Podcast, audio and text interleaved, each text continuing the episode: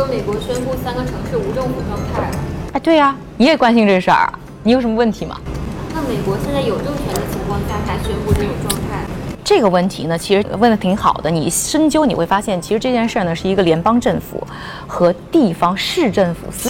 事情。因为联邦政府呢觉得市政府做的不对，觉得他们呢执法不力，啊管理的不好，所以呢用这一招想要整他们一下。他为什么会在这会儿搞这个事？这个事就要说到呢，可能前段时间你也看到新闻了，美国呢有很多城市是因为呢像种族啊等等一些因素啊，就出现了像什么游行啊、示威啊，哎，演化又出现了打砸抢等事件。那包括纽约在内的很多城市呢，应该说这个打砸抢是非常严重的，而且呢这些城市呢还出现就是市政府呢削减了对于呢呃警务部门的预算，而且呢执法力度也是降低，所以呢看到啊就说这个犯罪率还有提高，所以这时候呢川普就非常不爽。了，所以川普呢在九月二号的时候呢就颁布了一个备忘录。这个备忘录的内容就是说，他呢很看不惯这些城市，这个没有把钱用来去保护老百姓上，所以呢他决定要停止给这些城市钱了。他计划要停止给钱了。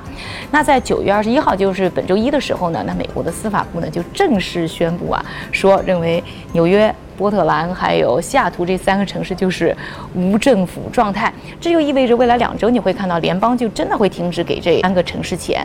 你要知道，光是纽约一个城市，它每年从联邦拿到的钱就是七十亿美元，所以这对于城市来讲的话，应该财政来说的话是一个挺大的一个问题，会引起呢很大的一些连锁反应。那这会儿特朗普搞这个事情，他还嫌他自己大选不够吗？哎。关键就在了，这件事其实和大选有非常大的关系。一方面呢，就是今年特朗普他们也花钱很多嘛，不是给美国很多人发钱嘛，所以现在国家也确实缺钱。第二个更重要的就是跟他的大选策略有关。那在刚刚过去的共和党大会上呢，这个特朗普呢已经显示出他的竞选的策略，就是一个要降低新冠的重要性，第二个呢就是要呃让大家知道他可以让美国的治安恢复起来。但这个事情其实我觉得有个很大的逻辑漏洞，就是他是当权。权者，然后他说现在美国治安不好，那再选他难道不是会更不好吗？但是他现在的策略呢，就是把这个锅呢是甩给了地方政府，是告诉大家其实是地方政府做的不好，才造成了现在呢法治不好。这个选我还是很好的。然后呢，现在呢我们也要注意到一件事，就是刚才说到的这三个城市都是民主党控制的。那所以呢，现在呢特朗普呢这么一搞呢，肯定会把这三个城市越搞越烂啊。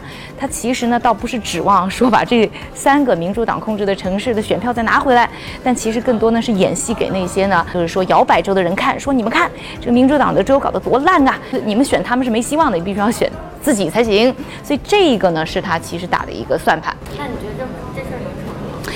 这事还真的很难讲，因为其实之前没有先例。另外呢要知道呢，就是说给不给地方政府钱，这个资金的批准权呢其实是在国会，不是在总统。所以现在呢很多的人都跳出来从啊法律的角度分析，其实呢。川普是没法做这件事儿的，但是呢，他当总统期间已经干了很多别人觉得不应该干的事情，所以这件事情我相信他一定会坚持，但是一定会引起呢很大的法律连锁反应。相信呢，下面呢我们还可以看到更多的好戏。